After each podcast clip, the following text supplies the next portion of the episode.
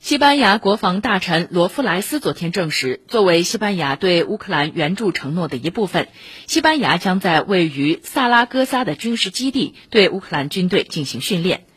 罗夫莱斯表示这一计划已经在推进最近数月以来已有六百名乌克兰士兵抵达西班牙并在西班牙萨拉戈萨接受了医疗救助。